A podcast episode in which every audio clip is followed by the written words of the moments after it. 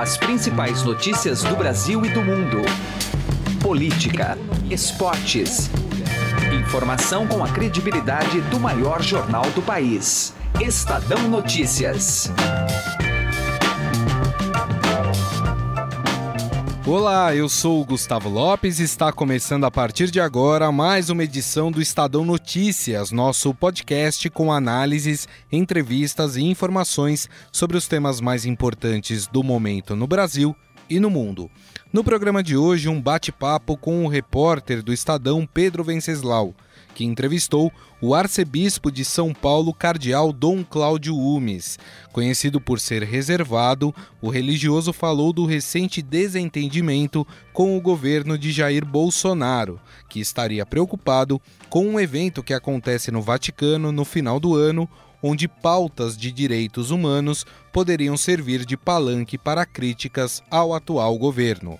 E ainda, a proposta de ordenar padres casados para suprir a demanda em regiões sem sacerdotes. O Estadão Notícias é publicado de segunda a sexta-feira, sempre às seis da manhã, e você pode nos seguir e assinar gratuitamente em várias plataformas: iTunes, Deezer, Spotify Google Podcasts e qualquer agregador de podcasts. Sejam muito bem-vindos e boa audição. Estadão Notícias. Alguma vez você já parou e pensou o que 1% pode fazer a mais pela sua previdência? Pode parecer muito pouco, mas faz a conta aí. Em alguns anos, essa diferença pode render uma viagem, uma casa ou até mesmo mais tranquilidade na sua aposentadoria. Agora, não vai descobrir isso só lá na frente, não, né? Compare agora aonde rende mais. E eu garanto para você que a XP é uma ótima opção para sua previdência. Acesse xpi.com.br e traga sua previdência para XP. XP Investimentos, mudando para sempre o seu jeito de investir. Estadão Notícias.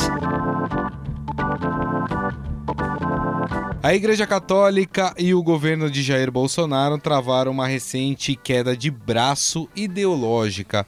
Tudo começou por causa do Sínodo da Amazônia, que acontece em outubro deste ano no Vaticano.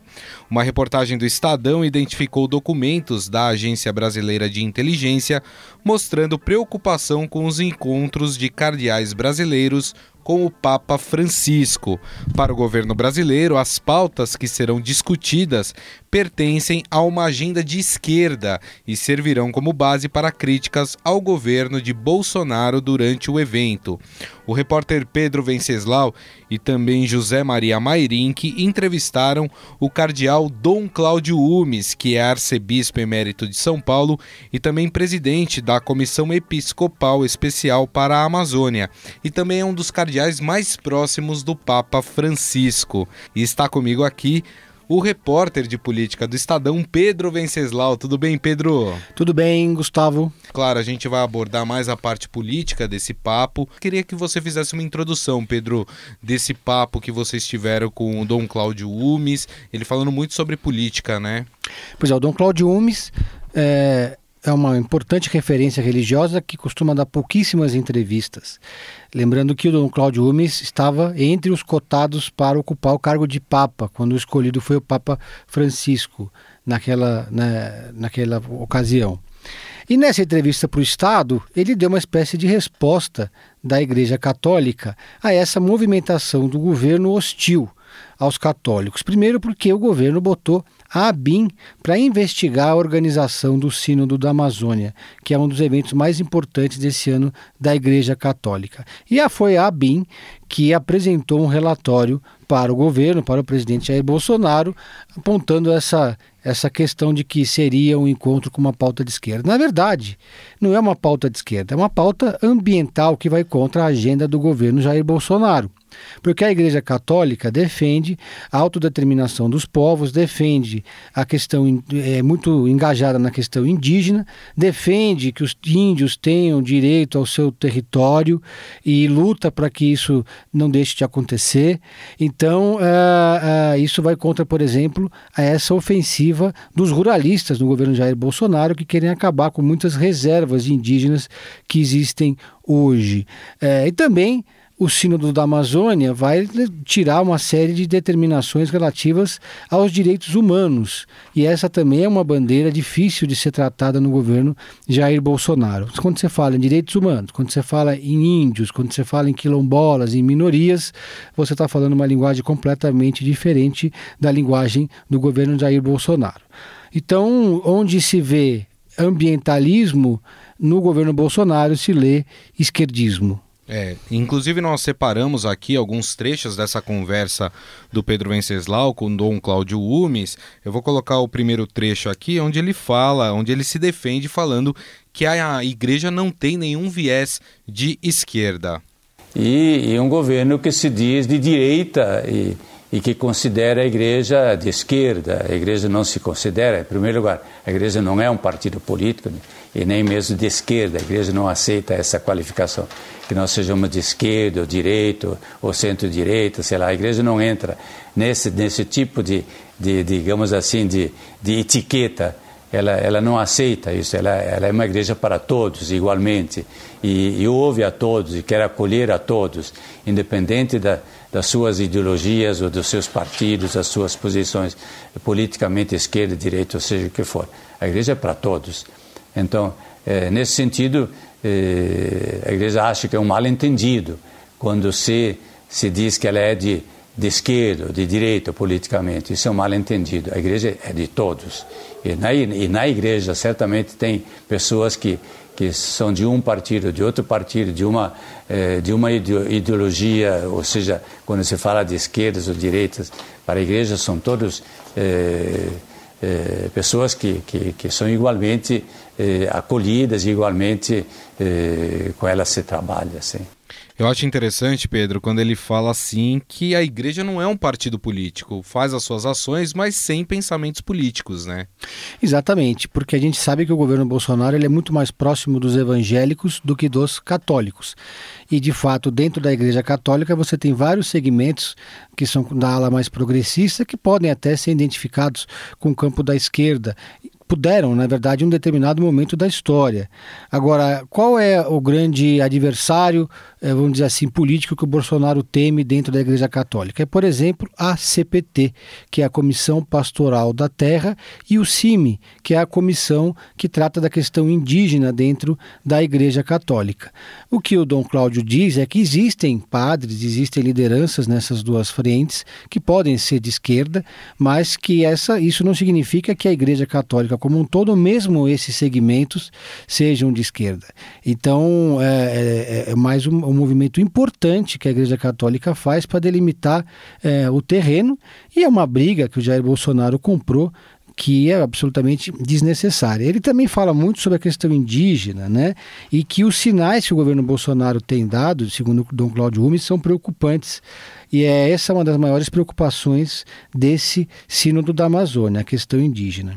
É, inclusive vamos ouvir ele se defendendo exatamente disso, né? Falando que a igreja defende os direitos humanos e que isso jamais pode ser confundido como uma ideologia. Ele até cita o CIMI, um exemplo aí uh, na sua fala. A orientação da igreja é que ela é para todos, a orientação da igreja.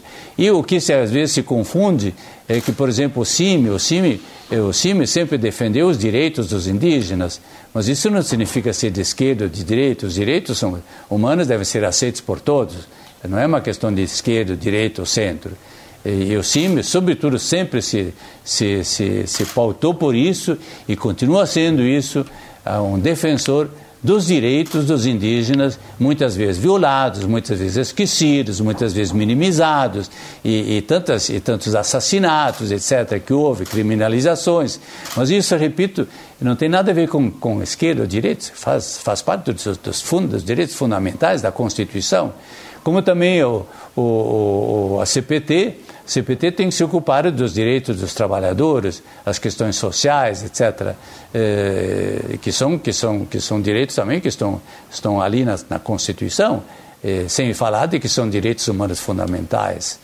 O Dom Cláudio Umes também falou sobre essa desconfiança do governo, essa recente desconfiança em relação à Igreja Católica e, e as, suas, as suas intervenções em relação a várias questões. Diz que espera que essas desconfianças passem. A gente vai ouvir primeiro, depois o Pedro comenta esse trecho da entrevista. Eu quero crer que não significa nada a partir de agora. Quer dizer, uma vez esclarecido, não significará eh, nenhuma outra, digamos, consequência, não haverá isso. Não, não, não, não vejo que a igreja eh, seja discriminada pelo governo, a Igreja Católica, a CNBB seja discriminada pelo governo. Não acredito nisso, apesar de pronunciamentos, eh, às vezes um pouco nessa direção, de como se fosse uma oponente, enfim, eh, do governo, fosse de esquerda, etc. Mas eu creio que tudo isso, com o andar agora do tempo, tudo isso será tranquilamente absorvido. E aí, Pedro? Olha, o Dom Cláudio ele evitou entrar em assuntos mais polêmicos. Eu e o José Maria Mairim perguntamos a ele sobre a pauta conservadora eh, da base do governo no Congresso Nacional, sobre escolas sem partido, sobre a questão da liberdade eh, de expressão e perguntei a ele até mesmo sobre o fato do presidente da República ter compartilhado pornografia nas redes sociais. Dom Cláudio, muito cuidadoso, evitou falar sobre esses assuntos e não quis entrar em polêmica com o governo Jair Bolsonaro, polêmica de frontal. Né? Uhum. A preocupação dele, como representante da, é, da Igreja Católica na Amazônia, e como essa sendo a área dele, é o aquecimento global, a preservação da Amazônia, os direitos dos indígenas. Ele falou muito nessa entrevista sobre o Acordo Climático de Paris assinado a COP21 e defende que o Brasil assine, permaneça nesse acordo. Uh, há uma preocupação muito grande porque eh, o atual governo questiona, inclusive, o aquecimento global. Né? Tem eh, questionado a participação do Brasil nesses, nesses tratados internacionais climáticos. E se depender da igreja, o Brasil não vai recuar no que foi feito até hoje.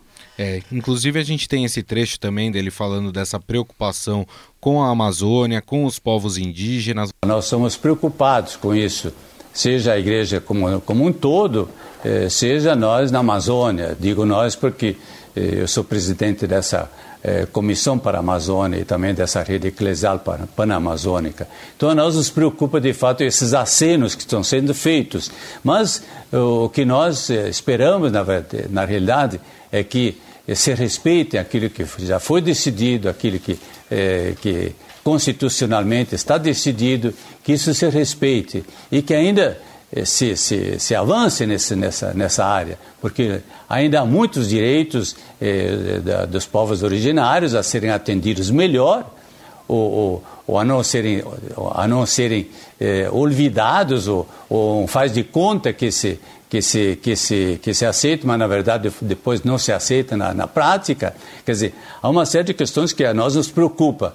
Mas nós estamos no início de um governo, portanto é preciso esperar agora aos poucos em que direção vai. A igreja está sempre disposta ao diálogo, nós sempre queremos conversar e achamos que a melhor solução não é conflitar, a melhor solução não é, não é, é confrontar, ou, enfim, mas está disposto a se encontrar, a conversar e a aprofundar as questões, a iluminar as questões, porque se trata aqui é, realmente de coisas muito importantes. A questão, por exemplo, da Amazônia como região, é, a Amazônia é, é fundamental para o planeta, é fundamental para o planeta, todos nós sabemos isso hoje. A crise ecológica, a crise climática é grave e urgente, urgente. As nossas necessidades são essas. E se nós quisermos de fato levar um planeta saudável para as gerações futuras, que é a nossa responsabilidade, é, nós temos que agir já, agir já.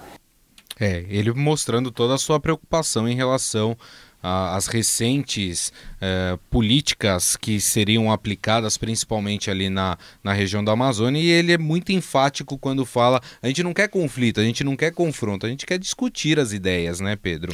É, e a Igreja Católica reflete uma preocupação do planeta com a Amazônia e o sinal amarelo acendeu com Jair Bolsonaro, com o discurso desse governo de flexibilizar a política ali para a região, de flexibilizar o, o, agronegócio e de acabar, inclusive, com a estrutura que hoje existe para fazer a fiscalização nessa, sobre as, nas madeireiras ilegais, nas usinas, nas empresas que atuam na região. Então é realmente uma preocupação não só da igreja, mas do mundo inteiro.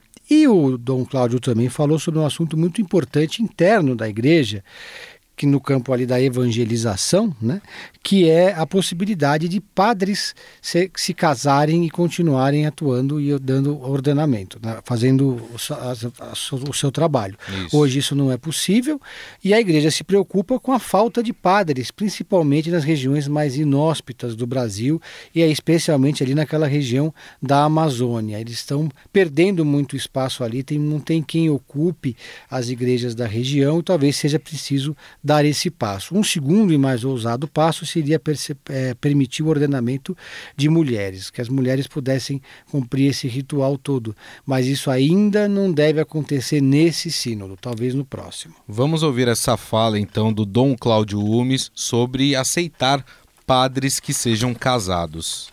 Isso, isso, isso o sínodo vai ter que dizer sim ou não. É, certamente, por tudo aquilo, certamente por tudo aquilo que, que até agora foi a preparação, mostra-se que vai ser necessário discutir essa questão dos ministros, dos ministérios eh, dentro eh, da Igreja da Amazônia de modo particular.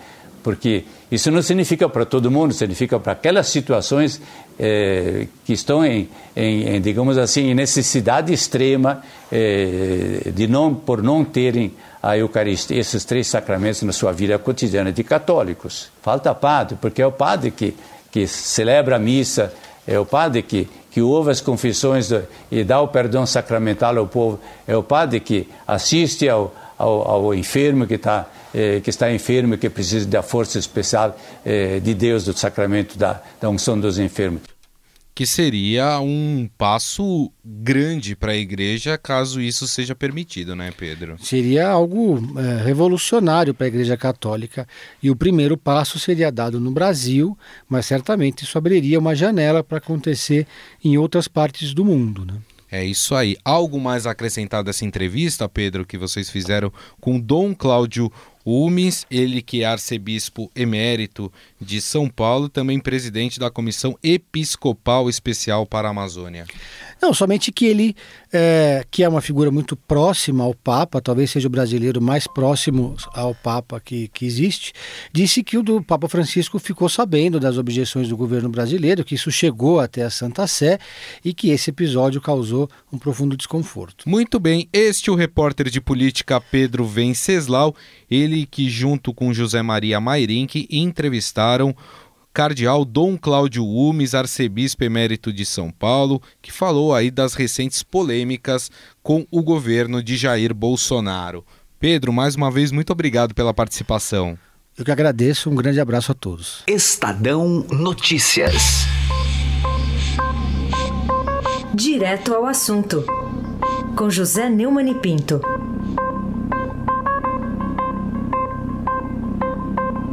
Depois de dar um show de grosseria, de insultos contra os procuradores da Operação Lava Jato, que podem errar com qualquer ser humano, mas não podem ser tratados daquela forma por um juiz que se acha supremo, até porque cumprem um dever de ofício, que é o dever de acusar criminosos em nome da sociedade, em nome do Estado, o ministro do Supremo Tribunal Federal, Gilmar Mendes, cometeu aquilo que todo mundo já sabe que ele faria, mas ainda assim consegue ser surpreendente.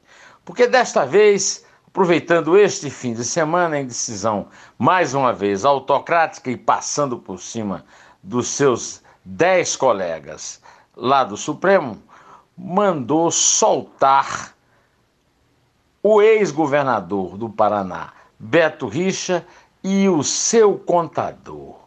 Mas foi além, lhes deu um salvo-conduto, ou seja, proibiu qualquer juiz de vir aprendê-los depois, para evitar aquele prende-solta, prende-solta que virou comum na justiça brasileira. Salvo-conduto era uma coisa que era usada por Lampião no começo do século XX, com aqueles coiteiros, né, pessoas que recebiam, que hospedavam os cangaceiros e que depois eram muito maltratados pelas volantes, pelas polícias que os perseguiam. Esses salvos-condutos, que tinha, por exemplo, também o Bunlai no Palácio do Planalto, na época do Lula, é a mais completa tradução da atividade do ministro Gilmar Mendes e de seu desrespeito pela sociedade civil e pela cidadania. Infelizmente, é com isso que temos de conviver, até porque ele está estimuladíssimo pelas vitórias que teve contra o combate à corrupção na sua GREI, na quinta-feira passada, por 6 a 5 e depois pela decisão de Toffoli de proibir que ministros sejam criticados. Valha-nos Deus! José Neumann e Pinto, Direto ao assunto. Estadão Notícias. Chegaram novidades no Shop Together, o e-shopping com mais de 300 marcas como Lenny Blanc, Schutz, Carol Bassi, além de marcas exclusivas como Mixed, Animale e Ricardo Almeida. E o melhor, você pode parcelar suas compras em 10 vezes sem juros e receber tudo em casa, com entrega imediata e troca fácil e sem custo. Acesse já e confira shoptogether.com.br. Shop Together se escreve Shop 2 Gather. O Estadão Notícias desta segunda-feira vai ficando por aqui. Contou com apresentação minha, Gustavo Lopes, e montagem de Nelson Volter. O diretor de jornalismo do Grupo Estado é João Fábio Caminoto. Mande seu comentário e sugestão para o e-mail podcast@estadão.com. Um abraço e até mais. Estadão Notícias.